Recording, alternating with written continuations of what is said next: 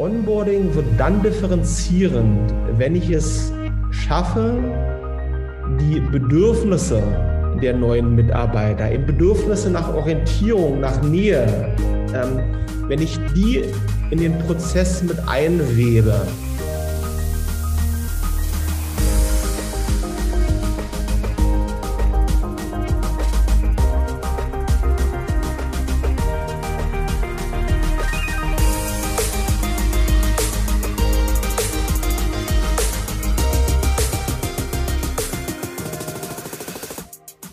Herzlich willkommen in der 52. Ausgabe des Gastro-Briefings in der letzten Oktoberwoche.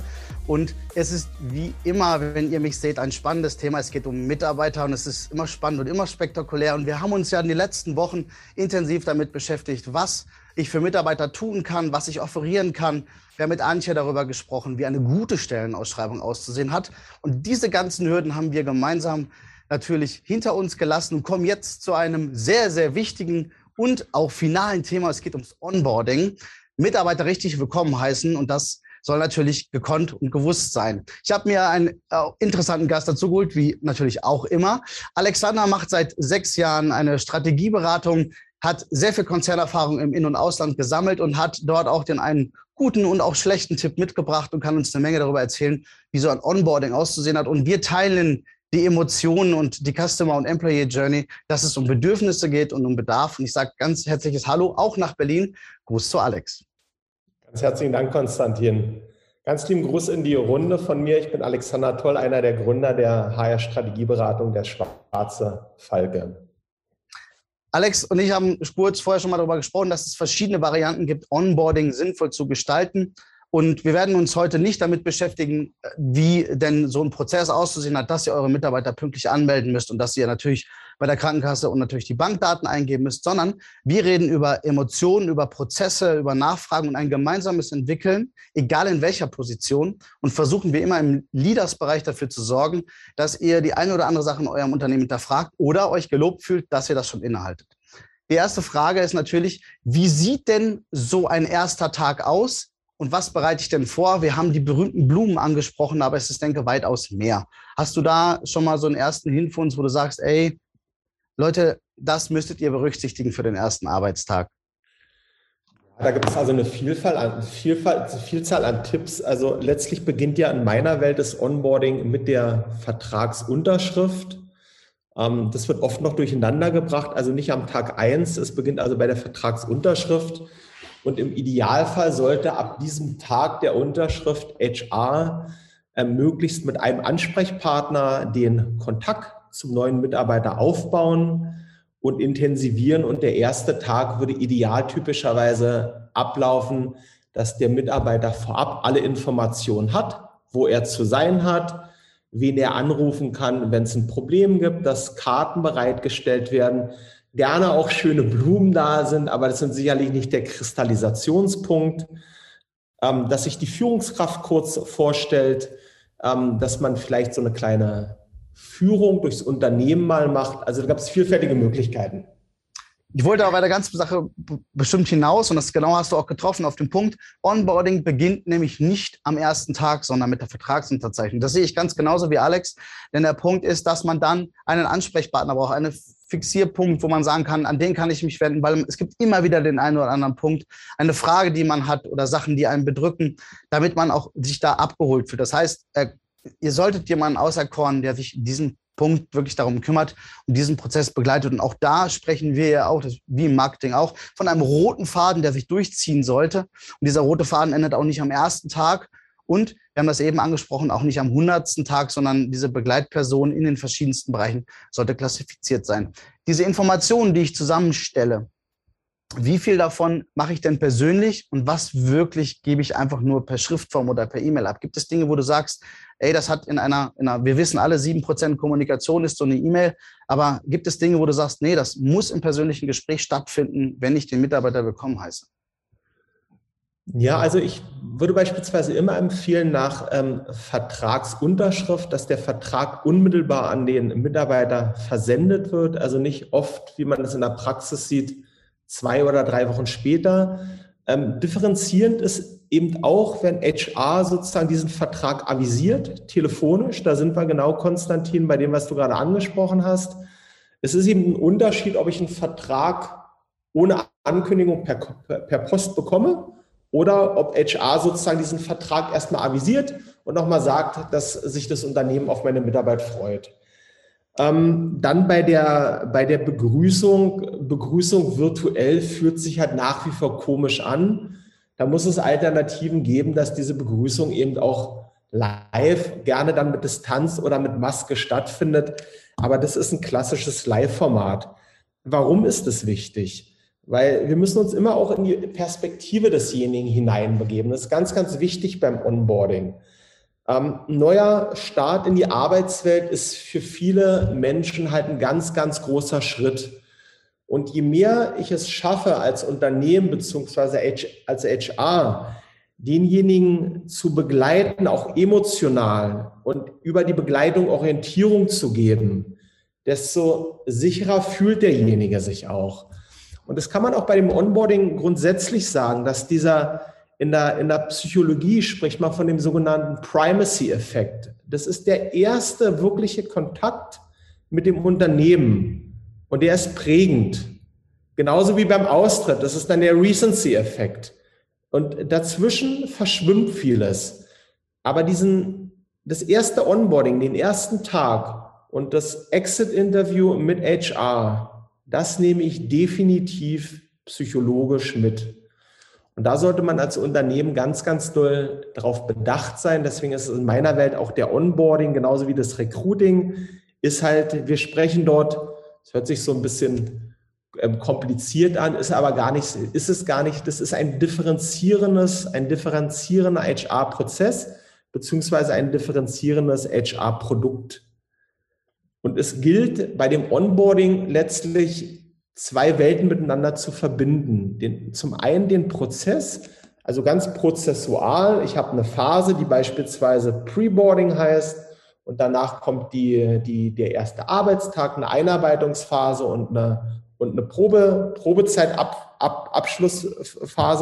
Das ist eher Prozess, pro, prozessual. Also da sind Prozesse, die ich definieren muss. Das ist alles kein, kein großes Hexenwerk unsere Erfahrung im, im Konzernbereich, aber genauso wie im mittelständischen Bereich. Onboarding wird dann differenzierend, wenn ich es schaffe, die Bedürfnisse der neuen Mitarbeiter, eben Bedürfnisse nach Orientierung, nach Nähe, ähm, wenn ich die in den Prozess mit einwebe, ja, dass ich beispielsweise einen dedizierten Ansprechpartner mit HR habe, mit dem ich mich austauschen kann, der sich regelmäßig um mich kümmert und fragt, Mensch, Konstantin, wie fühlt sich nach wie vor gut bei uns an? Und das ist aus meiner Sicht die große Kunst im Onboarding, den Prozess zu verweben, möglichst leichtgängig mit den Bedürfnissen des Kandidaten beziehungsweise dann des neuen Mitarbeiters. Wobei wir, da können wir, wenn wir jetzt auch mal die reine Gastronomie aufgreifen möchten, wenn man ein Restaurant nimmt, könnten wir auch von Paten sprechen oder von einem Mentor. Das kann ja losgelöst sein vom HR. Das heißt, da ist ein Pater, ein Mentor. Der Mentor ist ja dann schon wieder auch eine Führungsebene, aber ein Pater, das heißt einfach, derjenige nimmt den neuen Kollegen mit an die Hand und ist für jede Belange, weil er ja auch schon länger im Unternehmen ist, zuständig. Aber dann gibt es mir als neuen Mitarbeiter das Gefühl, alles klar, ich weiß, an wen ich mich wenden muss und ich muss auch nicht für jeden Blödsinn ins Personalbüro. Das ist ein total gutes Beispiel, Konstantin. Also wir nennen das Buddy-System, aber mein tun wir das Gleiche. Und es geht eben genau darum, nicht irgendeine Führung, Führungskraft abzubestellen, sondern jemand, der, ähm, der zu dem neuen Mitarbeiter idealtypischerweise auch passt. Ja? Und da sind wir ja wieder bei der Frage Perspektivwechsel, weil der Buddy kommt in der Regel von HR oder in Absprache mit der Führungskraft. Also es kann eben falsch sein, wenn jetzt ein komplett extrovertierter Marketingfachmann, wenn ich dort halt einen sehr introvertierten IT-Fachmann, wenn ich die miteinander kombinieren will. Also auch Buddy-System ist eine Frage von, von, von Empathie. Wer passt zu wem? Und im Idealfall, so wie du gesagt hast, Konstantin, ist eben der Buddy so in der ersten Phase mein persönlicher Ansprechpartner für schöne, aber auch weniger schöne Sachen. Wertvolles Instrument auch. Und letztlich unglaublich einfach einzuführen. Im Grunde genommen schon. Wobei wir da ja auch schon viel früher ansetzen, denn da finde ich ja schon in der Art und Weise, wie ich Leute rekrute, wie ich Stellenanschreibungen zusammensetze, das heißt auch da vom Wording her, passt derjenige. Du hast eben angesprochen, Konzern, aber auch Mittelstand. Konzern ist sehr, sehr groß. Da kann es schon mal vorkommen, dass der ITler mit äh, demjenigen aus dem Marketing nicht ganz so zurechtkommt, ist ein Unternehmen ein bisschen kleiner, dann wird es eh schon immer ein bisschen persönlicher. Das ja. heißt, wir müssen sowieso aufeinander abgestimmt sein. Wir müssen ja nicht alles selber denken und fühlen, aber es sollte schon derselbe selbe Drang in dieselbe Richtung sein. Also gerade genau. selbst wenn es die Sportarten sind, selbst wenn man da die Verbindung finden kann, ist das der Hit. Also wenn beide gerne klettern gehen, ich denke, das ist ein ziemlich guter Ansatz. Es ist total gut auf den Punkt gebracht. Es geht eben um Verbindungslinien und Linien, ja, ob die jetzt, ob die jetzt emotional sind, dass beide gerne klettern. Ich würde sagen, das ist fast stärker als sozusagen die, sage ich mal, die beruflichen Leidenschaften, weil das Thema Emotio ist in der Regel viel, viel stärker in der, in der Verbindung zwischen Menschen, als ähm, zu sagen, na, ich bin aber auch im, im IT-Bereich. Das ist eher was Technisches. Aber das andere ist was Persönliches und daher verbindender. Wir sprechen ja gerade im Bereich IT, sprechen wir auch oft von Shadow. Also man läuft als Shadow mit, beziehungsweise ist erstmal in der ersten Woche die Schattenfigur von der einzelnen Person. Bist du der Meinung, dass man beim Onboarding in der ersten Woche in seiner Rolle so oder so schon arbeiten sollte? Oder findest du, dass gerade in den ersten fünf Tagen sowieso nur so eine Art Beleuchtung, so eine Art Mäuschenspielen in der, in der Situation angebrachter ist? Das ist eine gute Frage. Also letztlich ähm, Gibt es da, gibt's da kein konkretes ähm, Ja oder Nein? Also vom Gefühl her würde ich sagen, sollte der Fokus in den ersten Tagen wirklich auf, auf einem, auf einem Wellbeing liegen und eben letztlich auch dem Mitarbeiter in der Einarbeitungsphase ähm, eine klare mittel- und langfristige Perspektive aufzeigen, in welche Richtung möchte derjenige sich entwickeln, weil er hat sich ja auf eine spezielle Stelle beworben was bietet das Unternehmen, was muss derjenige selber auch einbringen, ja, also sozusagen Talent als, als, als, als Subjekt. Ich muss also auch lernen, mich, mich, mich aktiv einzubringen. Also sozusagen, ich werde nicht zugeschüttet mit irgendwelchen, ähm, mit irgendwelchen Seminaren, sondern ich muss so diesen Twist finden zwischen erstmal ankommen, ähm, Transparenz darüber zeigen, was geht auf Basis des, was derjenige möchte und dann eben aber auch sukzessive diesen, diesen Entwicklungsprozess starten. Ich glaube, du hattest es erwähnt, Konstantin. Ich halte so ein erstes Mitarbeitergespräch nach 100 Tagen für kompletten Blödsinn, weil da ist die, da ist die Messe gesungen. Ähm, da ist, wenn das Kind im Brunnen ist, kriege ich es nicht mehr raus. Wir haben sehr gute Erfahrungen gemacht, wenn man im Zuge sozusagen dieser Einarbeitungsphase mit der Führungskraft eben auch so ein Mitarbeiter, so, so ein, ich nenne es immer so Check-up-Gespräch, ja, ist total unkompliziert, soll leichtgängig sein, ähm, dass man sowas zwei, wenn nicht dreimal in den ersten 90 Tagen macht. Warum? Weil es verbindet und man ein Gefühl dafür bekommt, läuft das ganze Thema in die richtige Richtung. Ja? Mhm. Anderer, anderer Aspekt ist eben auch ähnlich wie das Recruiting, ja, wenn man es jetzt aus Opportunitätskosten betrachtet und ich beispielsweise irgendwelche Headhunter eingeschaltet habe, dann kostet mich sozusagen eine rekrutierende Person schnell, bin ich schnell im sechsstelligen Bereich. So, dann investiere ich das. Ähm, dann ver vergeige ich aber das Onboarding und dann läuft aus welchen Gründen auch immer was schief. Dann geht derjenige nach 60 Tagen. Ähm, da würde ich keinen empfehlen, mal eine Rechnung drüber zu machen. Ich habe die Recruiting-Kosten, ich habe im Grunde genommen Kapazitäten, die ich im Onboarding ähm, binde und dann ist der oder diejenige weg. Das ist ein Desaster und das kann man vermeiden. Ich habe eine lustige Geschichte aus Erfahrung. Ich habe ähm, mich äh, mal in der Schweiz befunden, in einem Hotel, in dem ich ja. anfangen durfte. Und ähm, es war für ein bestimmtes Projekt, aber damit dieses Projekt Hand und Fuß hat, hat man uns, bevor wir announced wurden, dass wir dort agieren werden, hat man uns für eine Übernachtung äh, eine Woche vor Beginn dahin geholt. Das heißt, Wir sind hingefahren, niemand wusste, dass wir dort irgendwann mal äh, aus der anderen Perspektive arbeiten werden. Und der Check-in-Prozess, wir haben eine Nacht übernachtet, Hotel und danach, am Folgetag, wurde gesagt, okay, die gehören zu dem und dem, das ist wie so eine Art Hoteltester gewesen, nur auf eine andere Art und Weise. Und dann wurde mit den einzelnen Instanzen gesprochen, wie sind deine Erfahrungen, deine Erlebnisse gewesen, was hast du gesehen, was findest du gut. Natürlich ist man da sehr, sehr vorsichtig, denn beide Seiten sind nervös. Man kann sich ja nicht dahinsetzen und sagen, das fand ich alles schlecht. Und, aber man hat eine ganz andere Bindung. Es war sehr emotional. Es war auch ein ähm, sehr interessantes Hotel, auch von der Struktur, ganz andere Art und Weise. Es ist halt kein Innenstadthaus. Aber man hat, man hat einen Bezug dazu. Man fühlt sich verbunden. Und man hat ja auch die Möglichkeit, am Prozess teilzunehmen. Das heißt, sie haben automatisch dafür gesorgt, dass ich mich dem Prozessualen verbunden fühle und dann hatte man auch einen Bezug, weil hatte, man hatte mit jedem einen Gesprächsansatz. Das war psychologisch großes Kino. Denn ich konnte mit dem Empfangschef darüber sprechen, was ich erlebt habe. Ich konnte mit dem Restaurantmanager über, über das Frühstück sprechen. Ich konnte mit Facility sprechen, was ich auf dem ganzen Gelände erlebt habe. So, und dann kam ja erst eigentlich, das ist für mich auch Onboarding. So, und ähm, dadurch konnte ich ja quasi mir schon fast den Mentor selber aussuchen, weil ich ja mit den einzelnen Leuten gesprochen habe. Aber 100 Tage hatte ich, die hatte ich vorher angesprochen. Ich, äh, diese 100 Tage, die kommen ja auch aus dem amerikanischen Unternehmen. Aber na, wenn du einen Mentor hast oder wenn du einen Partner hast, Shadow, wie auch immer man das bezeichnen möchte, hast du ja eh einen grundsätzlichen Kommunikationsprozess, der ja in den ersten 100 Tagen und hoffentlich und sollte auch darüber hinaus auch stattfindet. Ja. Wann hört denn Onboarding eigentlich auf, wenn wir das mal so aufgreifen wollen? Also wann ist das ein autark laufendes System? Also in, in, meiner Welt würde das Onboarding sozusagen mit erfolgreicher Beendigung der Probezeit ähm, läuft das aus. Ja. Das heißt, du bist da auch eher bei dem, es gibt ein klassisches Drei-Phasen-Modell. Das ist halt der erste, der mittlere und dann der letzte Teil ist mit Abschließen der Probezeit ist. Ja. Also ich glaube, dass, dass es gilt eben insbesondere in den ersten 90 oder 100 Tagen, dass man sich beidseitig ähm, dass dann beidseitig rational und emotional ein Gefühl füreinander entwickelt. Deswegen sind die Interaktionen halt sehr, sehr wichtig. Und ähm, das Onboarding in meiner Welt ist in der Tat beendet sozusagen mit, mit, ähm, mit dem letzten ähm, Probezeitende-Gespräch dann.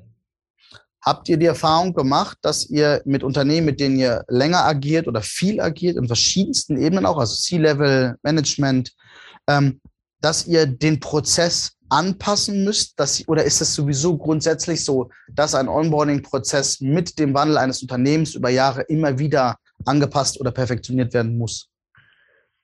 Na, ich glaube, dass wir, wir haben das sozusagen in den, in den, also als ich damals bei Pricewaterhouse angefangen habe, in den 90er Jahren, ähm, da war eben ein Onboarding-Prozess ein Prozess. Und da gab es Best Practices.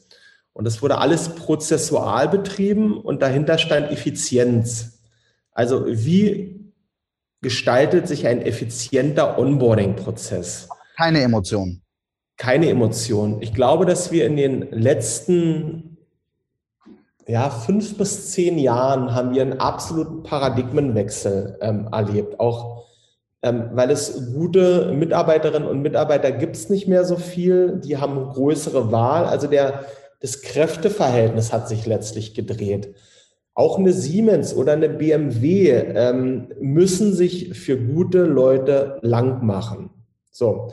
Sollten. Wenn ich, wenn, wenn ich jetzt, wenn ich diese, wenn ich dieser These Glauben schenken kann, dann muss ich als Unternehmen zwangsläufig mir darüber Gedanken, ob, darüber Gedanken machen, ob der reine, der effiziente rein technische Onboarding-Prozess, ob der noch zeitgemäß ist.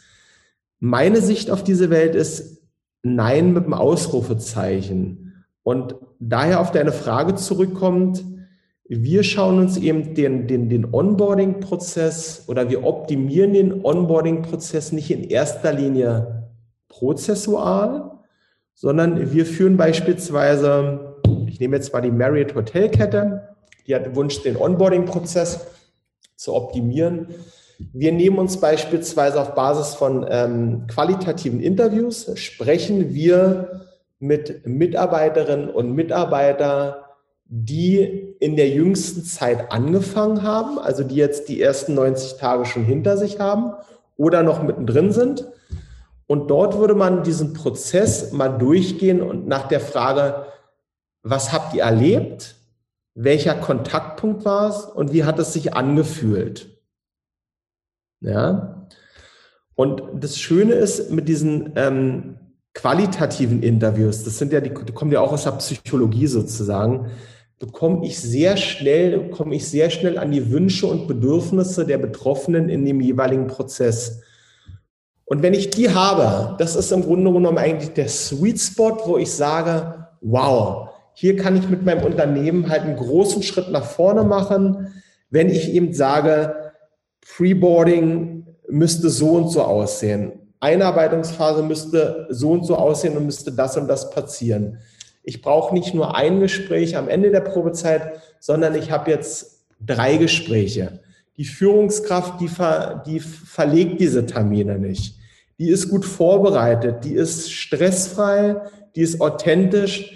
Es fühlt sich letztlich gut an für mich als Mitarbeiter. Das ist der entscheidende Punkt, wo ich immer sage, Emotio kills Ratio, wenn es drauf an, ankommt. Ich habe den Prozess, aber viel wichtiger ist, du hast das so schön beschrieben, Konstantin, beim Hotel, wie fühlt es sich für dich an? Das ist der Nukleus. Das hört sich möglicherweise für den einen oder anderen Teilnehmer ein bisschen wild und ein bisschen, bisschen abgespaced an, aber es ist nichts als die Wahrheit. Wie fühlt sich der Onboarding-Prozess an? Ich habe hier Axel, der gerade ähm, eingeworfen hat. Das passt ganz gut bei dem, was du gerade gesagt hast. Jeder Angestellte ist anders. Das ist absolut richtig. Das ist Gott sei Dank auch so. Deswegen ähm, äh, unterscheiden wir uns da auch noch. Also es sind vieles ja Prozesse. Aber er schreibt auch, so ist auch jeder Onboarding-Verantwortliche anders gestrickt und nicht immer die ideale Person für ein Onboarding. Die Frage ist jetzt, gibt es auch wirklich Szenarien, wo ein Onboarding fehl am Platz ist, wo man es gänzlich weglassen sollte? Oder wenn ich das aufgreife bei dir mit den Bedürfnissen, ist ja. es immer die Art und Weise zu sagen, okay, da muss ich jetzt wirklich Samthandschuhe nehmen, das muss ich autark betrachten. Also für, gibt es für dich ein Szenario kein Onboarding? Du, das ist total gut. Ich habe das noch nie gehört, kein Onboarding. Müsste ich mal drüber nachdenken. Weil ähm, selbst da ist es ja dann, also ist, wenn du klar, wenn du sagst, das hier ist mein System und das passt sich auf 100 Leute an, das ist eh Quatsch, da gebe ich dir vollkommen recht, Axel, aber das ist ja genau unsere Meinung. Aber kann es wirklich vorkommen, dass ein, ich sag mal, ein Überhäufen an Informationen, an Emotionen, an Menschen. Ja, total. Also ich, ich würde grundsätzlich sagen, je mehr wir in, in, in den Bereich, ich versuche es mal ganz diplomatisch auszudrücken, Wissensgesellschaft gehen, wo ich Leute einstelle mit einem extrem starken Lebenslauf, ähm, Leute einstelle mit zig Optionen, ob sie sozusagen bei Facebook, bei Google oder bei Goldman Sachs oder bei BMW in der Strategieabteilung äh, ähm, anfangen. Da ist für mich das Thema Onboarding festgesetzt. Also ganz, ganz, ganz stark gesetzt. Wenn ich jetzt, da, da, da, da habe hab ich aber zu wenig, zu wenig Beispiele. Ähm, ich, ich denke jetzt mal ans Olympiastadion, weil wir in Berlin sind. Ja? Jetzt gibt es dort eine Firma, die stellt beispielsweise für die ganze Gastronomie dort irgendwelche, wie sagt man, Buden hin, wo es Currywürste, ähm, Bier und andere Pommes, äh, Pommes und Popcorn gibt. Ich glaube nicht, dass ich, sage ich mal, in diesem Gastronomiebereich jetzt ein großes Onboarding mit den Leuten mache und den fragen muss, sag mal, ähm, wie fühlt, wie fühlt sich denn da an in deinem Wagen nach so einem Hertha-Spiel? Ich glaube, da ist es eher technisch. Du machst bitte das, das sind deine Aufgaben und dann unterhalten wir uns. Ja, ist auch ähm, ja, die arbeiten dann nicht jeden Tag. Also ja. da geht ist, also da, da, geht ein Onboarding über einen Tag, das hast du auch, aber der ist mit Sicherheit prozessual. Aber gehen wir in ein Hotel oder nehmen wir auch da äh, die verschiedensten Ebenen, ähm, da, da denke ich mal, geht das schon. Aber ihr, alles andere ist ja, wir reden ja immer von einer Begleiterscheinung, die, ja. die auch in einer, also die sollte ja parallel laufen mit Vertragsunterzeichnung. Aber ähm, wenn du die Feedback-Gespräche hast und hast jetzt, kann es auch schon mal sein, dass, dass beide ganz in Ruhe feststellen in diesen Gesprächen, dass man sich, ich sage jetzt mal, verlaufen hat, entweder im Onboarding oder in der, im, im Stellenbereich, oder ist das immer noch mal handelbar? Oder kann es auch einem, ähm, dass man diesen Prozess so weit entwickelt hat. Also man kann ja auch sich, wie Deutsch, über, über vermanagen und äh, diese Bereiche viel zu viel ausarbeiten, dass man dann merkt, okay, das ist mir einfach zu eng, ich habe viel zu wenig Möglichkeiten. Das heißt, wenn ich zu viel plane, wenn ich zu viel Onboarding mache, dass ich den Mitarbeiter bedränge? Ja, das, das, das hatte ich auch schon mal bei einer, bei einer Landesbank ähm, ähm, in, im, im, Süden Deutschlands, ähm, dass eben IT-Spezialisten, die eher fokussiert waren auf das, auf reine Fachlichkeit. Eins und Nullen. Den war das ein Tick zu emotional und auch das Angebot von drei Mitarbeitergesprächen war denen eigentlich too much. Die wollten programmieren und dann war gut. Ja. Ähm, aber auch da finde ich, ein Onboarding-Prozess lebt ja von der Flexibilität. Wenn ich eben merke, ähm, dass jemand kein Interesse hat an drei Mitarbeitergesprächen und an paar anderen Zauberlocken, die man einbauen kann, dann kann ich das ja in so einem ersten Gespräch eben auch klären und eben dann auch anpassen. Also der ist ja auch nicht in Stein gemeißelt. Mir geht es ja nur darum, auch zu vermitteln in der Runde, ähm, ich habe halt auf der prozessualen und auf der emotionalen Ebene unterschiedliche Charaktere und im Idealfall bespiele ich die eben auch bedürfnisorientiert. Und wenn ich jemand vor mir habe als HRler und merke, der ist eh ein bisschen, bisschen wortkarg, dann ist es ja nur authentisch zu fragen, sag mal, Konstantin, du bist jetzt mal mein ITler, hm, hast du denn Interesse? Unser Onboarding-Prozess sieht beispielsweise drei Mitarbeitergespräche für fort vor. Ist das was für dich oder wollen wir, es, wollen wir das bei dir ein bisschen anders machen? Weil ich habe den Eindruck, du willst direkt schneller ins Doing auch reinkommen. Kann man ja machen. Ich habe ja Julia, Julia sagt, macht es Sinn, in einem Unternehmen eine unabhängige Projektgruppe zu bilden, die sich nur darum beschäftigt, neue Mitarbeiter mit an die Hand zu nehmen, also so eine Art Mentorengruppe. Macht schon Sinn, zumal sie ja positionsunabhängig sind. Das heißt, es kann ähm, der normale Arbeiter sein, das kann C-Level sein, aber ich denke, es sollte auf jeden Fall keine Führungsposition in dieser ähm, Gruppe sein, weil das, glaube ich, zu sehr einengt. Aber die Idee an sich, der, diese, diese Gruppe zu bilden, ist eigentlich sehr, sehr gut. Ja, vielleicht kann es die Julia noch mal ein bisschen konkretisieren. Ich habe es nicht ganz verstanden mit der Gruppe es soll also nicht nur eine Person sein, die dann quasi als ähm, an die Hand gestellt wird, sondern dass es zwei, drei Leute sind, die sich grundsätzlich immer um neue Mitarbeiter kümmern. Das finde ich total gute Idee von der Julia. Also das, das, das haben wir auch viel im Konzernbereich. Ähm, und diese, die, diese Mitarbeiter, das, die, die sind letztlich aus der gleichen Peer, also aus einer ähnlichen Prototypengruppe, ja. Weil wir merken eben auch im HR-Bereich, wenn ich jetzt jemand ähm, sage, der 30 Jahre Recruiting im, Old, im Oldschool-Bereich gemacht hat, ja, dem ist es möglicherweise auch zu viel, wenn ich jetzt sage, okay, wir müssen uns alles bedürfnisorientiert anschauen. Und da finde ich das eine super Idee, wenn beispielsweise so eine Gruppe um die Julia ähm, genau diesen Perspektivwechsel eben macht in die Welt der Kandidaten und neuen Mitarbeiter und einfach mal eben auch fragt, na, wie, da sind wir ja eigentlich fast in diesem Journey-Bereich jetzt drin, ähm, Konstantin wie war denn euer Onboarding? Wie war euer Recruiting? War das reibungslos, der Übergang? Was können wir auch besser machen als Unternehmen, wenn wir uns verbessern wollen? Das finde ich eine super Idee. Da habe ich noch eine strategische Frage von Thorsten. Thorsten möchte wissen, ob es sinnvoll ist, innerhalb der Probezeit schon Teambuildings zu machen oder Teambuildings zu, ja, anzustreben. Oder sollte man das eher, weil es ja auch mit Kosten und Aufwand verbunden ist, zumal das immer dann fernab der eigentlichen Arbeitszeit ist, ähm, sollte man damit abwarten, also nach der Probezeit oder schon in der Probezeit? Also ein ganz klares Ja. Ich meine, man muss sich ja die Frage stellen, jetzt bin ich neuer Mitarbeiter und jetzt gibt es ein Teambuilding bei uns hier in Berlin. Ja, wir gehen alle ins, ins, ins Grill Royal. Und als neuer Mitarbeiter werde ich jetzt nicht eingeladen. Ist doch total despektierlich demjenigen gegenüber. Oder andersrum, ist doch schön, wenn, wenn, wenn ich einen neuen Mitarbeiter, wenn ich dem auch mal eine noch weitere Facette des Unternehmens zeige. Also würde ich dringend von abraten. Finde ich total ausgrenzend. Also machen. Da sind wir wieder beim Klettern. Machen, Punkt. Kein Aber.